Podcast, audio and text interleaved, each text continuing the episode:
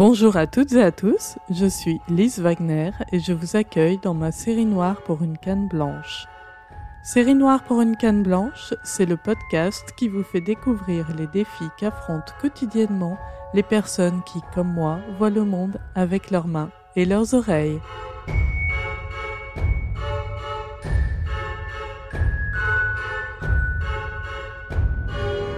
Aujourd'hui, pour ce sixième épisode, je vais vous parler d'une terrifiante invasion, l'invasion des trottoirs de nos villes. Contrairement à ce que pensent les gens en général, les plus grandes difficultés que je rencontre quand je me déplace seule avec ma canne blanche, ce n'est pas de traverser la rue en sécurité ou de franchir un escalier. Alors non, je ne dis pas que c'est simple, mais il se trouve que j'ai des techniques et des outils qui me permettent d'affronter ces situations avec une relative sérénité.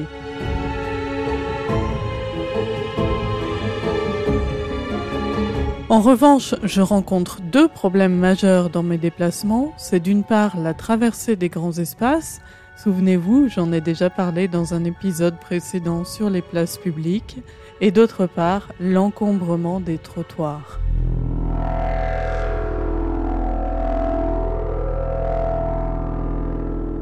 J'ai parfois l'impression, et je sais que beaucoup d'autres la partagent, que les trottoirs ne sont pas faits pour permettre aux piétons de cheminer en sécurité, mais au contraire pour déposer tout ce qu'on ne sait pas où mettre ailleurs. Vous qui marchez en toute insouciance, parfois le nez sur votre téléphone et ou les écouteurs dans les oreilles, vous n'imaginez pas toute la concentration qu'il faut pour éviter les obstacles sans pouvoir les anticiper à plus d'un mètre. Poteaux, poubelles, panneaux publicitaires, terrasses de café, jardinières, quand ce n'est pas des vélos, des trottinettes.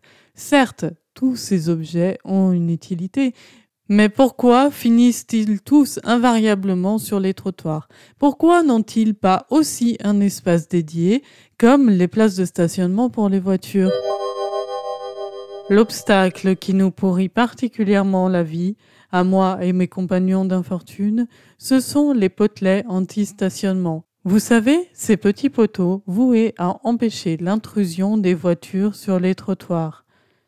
Alors oui, ça empêche les trottoirs de se voir transformés en parking. Mais le gros inconvénient, c'est que ce sont des obstacles difficilement détectables et particulièrement blessants. En effet, pour que ce mobilier urbain ne soit pas dégradé, il est constitué d'une fonte bien solide qui, croyez-moi, laisse des marques irréparables sur les genoux. Combien de fois, alors que j'évitais de justesse un poteau détecté au dernier moment du bout de ma canne, je me suis violemment heurté à une poubelle, un panneau ou une trottinette. Ah, parlons-en des trottinettes. Je me souviens encore, il y a quelques années, je vivais dans une parfaite ignorance de ces nouveaux engins qui allaient devenir des envahisseurs.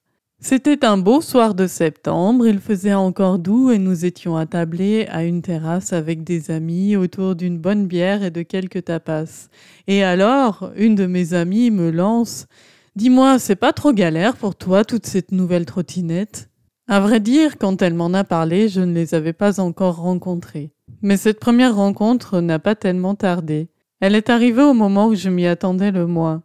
Je me rendais à une soirée et alors que je traversais la rue, guidée par le feu sonore que j'avais déclenché avec euh, ma télécommande, je traverse et de l'autre côté de la rue, non pas une, non pas deux, mais au moins trois trottinettes affalées sur la bande podotactile. Il faut dire qu'au début de l'invasion de ces trottinettes, rien n'était réglementé. Aucune contrepartie n'était demandée aux opérateurs privés qui mettaient à disposition ces engins de malheur. Aujourd'hui, heureusement, la situation s'est un peu améliorée. Des trottinettes, il y en a moins, mais il y en a quand même. Et même quand elles sont bien rangées contre le mur, je ne compte plus le nombre de fois où j'ai dû m'arrêter heurté par un guidon en pleine poitrine. J'avoue que ces envahisseurs d'un nouveau genre ont encore augmenté le stress des personnes déficientes visuelles lors de leur déplacement en ville. Il n'est pas rare de se sentir frôlé par un engin lancé à vive allure, et en l'absence de la vue, il est toujours difficile d'évaluer la distance et le danger. Avec tous les obstacles qu'il y a sur les trottoirs, vous imaginez bien que les personnes qui, comme moi, doivent se débrouiller sans la vue, ont souvent les jambes couvertes de bleu. J'ai des amis malvoyants qui sont récemment revenus d'un voyage à Copenhague et qui m'ont fait part d'une initiative que je trouve intéressante. Sur le trottoir, il y a une bande libre de tout obstacle qui est délimitée par deux petites bandes de pavés que l'on peut sentir au toucher, sous le pied ou à la canne, et sur laquelle il n'y a absolument aucun obstacle. D'autant plus que, bien évidemment, les Danois sont beaucoup plus disciplinés que les Français. Je me prends à rêver que des initiatives similaires arrivent en France mais je crois que je vais pouvoir attendre longtemps.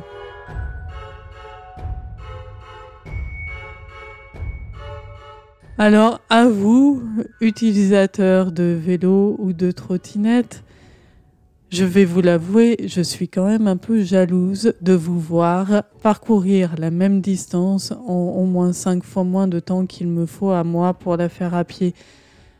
Moi pour qui le temps est si précieux puisque quand on ne voit pas, tout prend plus de temps. En attendant qu'on trouve un moyen que toutes les personnes handicapées puissent se déplacer aussi rapidement que les valides, s'il vous plaît, roulez loin des piétons et garez vos bolides en dehors des trottoirs. Et si vous êtes impliqué d'une quelconque manière dans l'aménagement urbain, Pensez à ménager des bandes libres de tout obstacle sur les trottoirs de manière à ce qu'on puisse circuler librement sans crainte de rencontrer un poteau.